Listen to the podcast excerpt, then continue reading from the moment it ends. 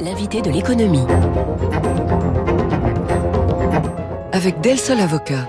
Del Sol Avocat, donnez toutes les chances à votre entreprise. Bonjour Laurence Boone. Bonjour Samedi. Bienvenue sur Radio Classique. Vous êtes la chef économiste et secrétaire générale adjointe de l'OCDE. Merci beaucoup d'avoir accepté notre invitation euh, dans un moment économique qui est assez difficile à lire. Je voudrais commencer par une question assez ouverte. À ce stade de l'année 2022, euh, il y a l'inflation, il y a les fortes tensions géopolitiques, mais aussi un monde qui va, on l'espère, vers la fin de la pandémie et qui, qui investit à tout va. Vous êtes dans un état d'esprit euh, confiant ou inquiet? Euh, écoutez, si on regarde les choses euh, un peu, euh, si on remet un peu les choses en perspective, on, vient de traverser la crise la plus, enfin une des crises les plus dévastatrices, vraiment, et grâce à l'action des politiques économiques, grâce aussi à l'innovation technologique, finalement deux ans plus tard, on se retrouve quasiment indemne.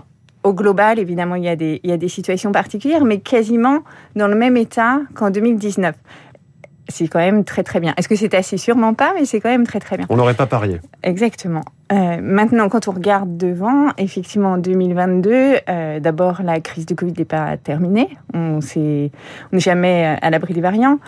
Euh, la seconde chose, c'est que la situation géopolitique et votre actualité le rappellent tout le temps est quand même très très incertaine et l'incertitude n'est jamais bon pour les investissements. et puis, et puis on a devant nous on a l'inflation, euh, il, faut, en parler quand même un peu. Euh, et puis on a devant nous des grands, des grands changements, la, transition énergétique, vous veniez de la mentionner. Et puis bien sûr, euh, on s'est tous félicités de l'accélération du numérique pendant la crise, mais ça va avoir des conséquences profondes sur nos économies. On va y revenir effectivement en détail sur ces différents points. L'une des plus fortes actualités économiques du moment, c'est la hausse des taux engagés ou qui va s'engager selon les zones et les banques centrales. Bon, la Banque centrale européenne temporise, mais est-ce qu'elle a le choix de remonter son taux directeur? Est-ce qu'elle va le faire? Quand et, de combien? Alors, je pense qu'il y a deux choses, si, vous me permettez. il, faut, voir deux choses. D'abord, quand les taux remontent, en général, c'est un bon signe. Ça veut dire que la croissance est forte, que la demande est forte. Ça veut dire que les emplois euh, ont retrouvé euh, une dynamique élevée. Donc, c'est plutôt une bonne chose dans l'absolu des taux qui remontent. Euh, mais euh, la, la, la, deuxième question, euh, et, et je, je, trouve qu'elle est euh, très intéressante, et beaucoup de personnes se demandent ça, c'est est-ce que, est -ce que l'inflation en fait est trop élevée aujourd'hui? Mmh. Alors, je, voudrais dire là, trois choses. La première, c'est on n'a pas la même inflation aux États-Unis, en Europe et en Asie. En Asie, oh, pardon, aux États-Unis, au Royaume-Uni, l'inflation est élevée. Hein, on est à 7%, et c'est vrai, c'est très élevé. Euh, vous regardez l'Asie-Pacifique, il n'y a pas d'inflation. Elle est à 2, 1,5, euh, quel que soit d'ailleurs, que soit le Japon ou, l'Australie. Hmm. Euh, maintenant, vous regardez en Europe et en fait, on est un petit peu intermédiaire dans les deux. Donc, pour comprendre ce qui se passe, il faut regarder d'où vient l'inflation. et d'où vient l'inflation? Aux États-Unis, il y a beaucoup d'inflation parce que comme ils n'ont pas un système d'activité partielle comme nous, en fait, ils ont presque surcompensé euh, les ménages pendant la crise. Donc les revenus ont beaucoup augmenté, surtout pour les gens. Il y a eu ces fameux chèques envoyés par la poste aux Américains. Exactement. Et, et, pour des personnes qui ont besoin de consommer, qui ont besoin de cet argent, forcément elles ont consommé, c'est bien normal, et ça a poussé la demande. Et quand, quand les capacités de production sont perturbées par le Covid, mais ça fait de mmh. l'inflation. Chez nous, c'est un peu différent.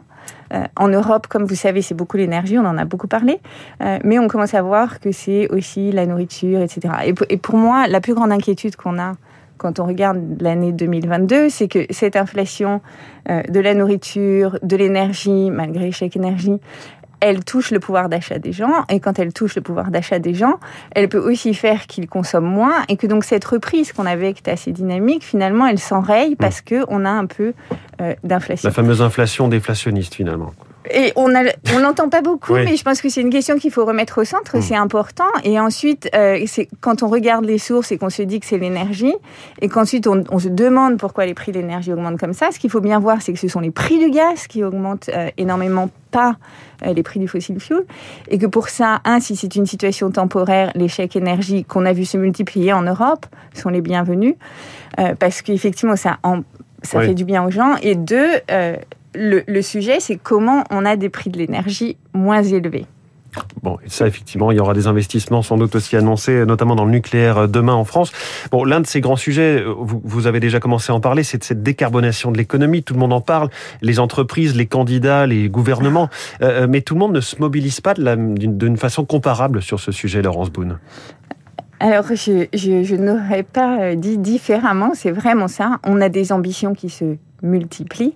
Euh, on l'a bien vu à nouveau à Glasgow euh, avec la, COP26, oui.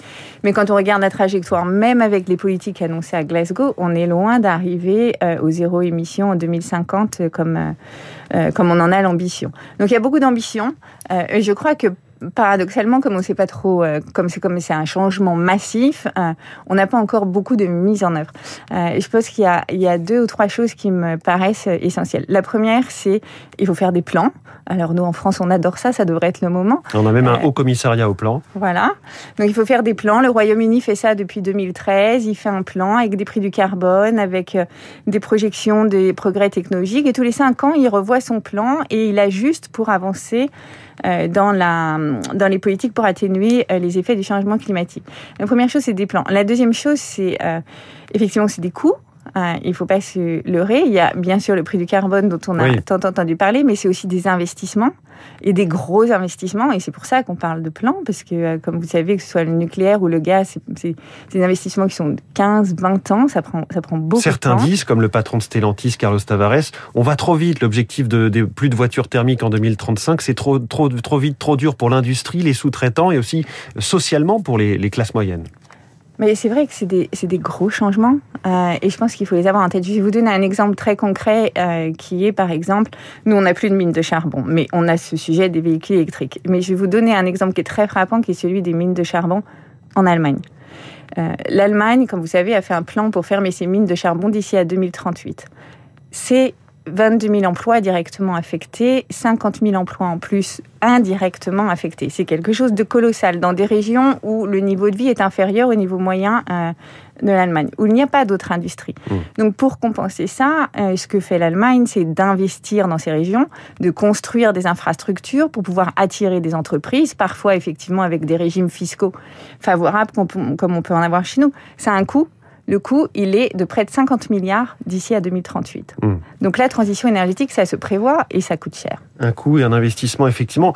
L'autre grande transformation, Laurence Boone, c'est le numérique. Il y a ce plan, euh, ça, date d'hier, 43 hein, milliards d'euros euh, publics de, de, la Commission européenne pour les puces électroniques. Mais est-ce que c'est pas l'exemple type d'une révolution où l'Europe réagit faute d'avoir initié le sujet? Euh, c'est une question qu'il faut vraiment se poser, par exemple, quand on, quand on regarde en comparaison internationale.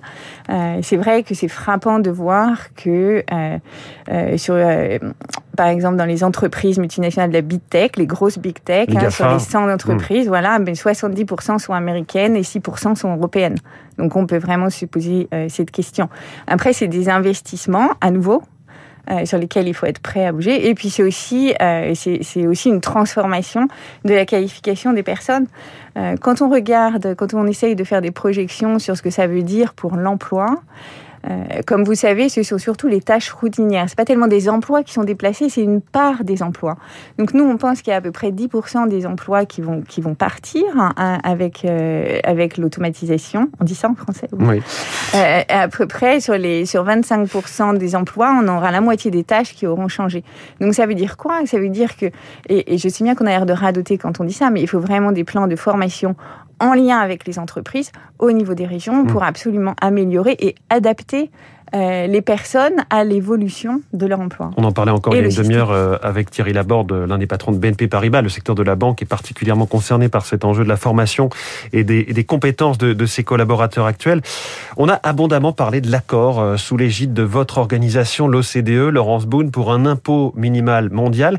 L'accord politique, ça s'est fait, c'était déjà pas gagné, mais la machinerie est plus complexe à mettre sur pied. Est-ce que ce sera prêt à temps? Alors, l'accord, les, discussions sur la mise en œuvre se poursuivent. Écoutez, je suis impressionnée par l'énergie que tout le monde déploie pour arriver à faire ça. Donc, moi, je pense qu'il faut les encourager. Et, euh, ça continue. Euh, et c'est très bien. Euh, je voudrais juste revenir une seconde sur la question précédente. On, a parlé des, des, entreprises, on parle des emplois que ça modifie. Je pense qu'il y a une chose qui est importante euh, à avoir en tête, c'est que ce n'est ni l'affaire que du gouvernement, euh, ni que des entreprises. Quand on regarde les États-Unis, quand on voit où les entreprises ont réussi à faire évoluer les emplois, comment les personnes ont réussi à évoluer, et c'est super important parce qu'on sait bien que c'est contre ça, et, avec raison, que les personnes s'inquiètent. c'est des partenariats qui sont régionaux, locaux, entre l'entreprise, les lycées ou les collèges et les régions. Euh, et je pense qu'il faut absolument mettre en place et s'intéresser aux expériences américaines ou australiennes ou, même néo-zélandaises. Il y en a plein partout pour arriver à faire évoluer l'emploi, puisqu'on est dans un pays où traditionnellement on n'est pas très bon à transformer euh, les emplois. Bon, donc il y a des solutions, c'est ce que je retiens. Euh, encore, je reviens sur l'accord fiscal mondial. Est-ce qu'on sera dans les temps? Est-ce que le calendrier sera tenu? Ou ça prendra plus de temps? Mais pour l'instant, tout progresse comme il faut. Et puis après, il faut au rythme au rythme des G20, vous aurez des nouvelles régulières. Est-ce que c'est un premier pas euh, c'est très prospectif ce que je vais demander, mais vers des taux d'imposition qui vont être augmentés un jour au-delà des 15% euh, sur les entreprises? Alors, je pense que ce qu'il faut voir quand on regarde ça, c'est à la fois euh, les bénéfices que, qu'apportent les négociations multilatérales, et on a pu beaucoup se goser de ces discussions, et c'est vrai que c'est toujours des discussions compliquées, puisqu'il faut bien voir que les pays émergents comme les BRICS ne voient pas forcément le monde et l'économie mmh. euh, de la même façon. Et deux, plutôt que ça ouvre la porte à d'autres discussions multilatérales, on est maintenant en train de passer à des discussions, faire le même type de plateforme euh, sur les politiques euh, du changement climatique. Et donc on est plein d'espoir.